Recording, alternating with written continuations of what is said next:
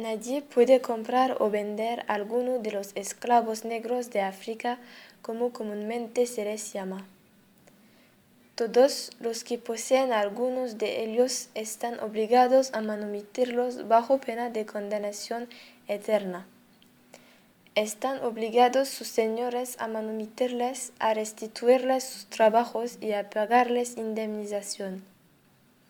Los negros que habitan en los lugares de las Indias trabajando en propiedades familiares, llamadas sucreries por los franceses o ingenios por los españoles, deben por obligación divina de derecho natural marcharse y buscar territorios en los cuales atiendan a su salvación eterna.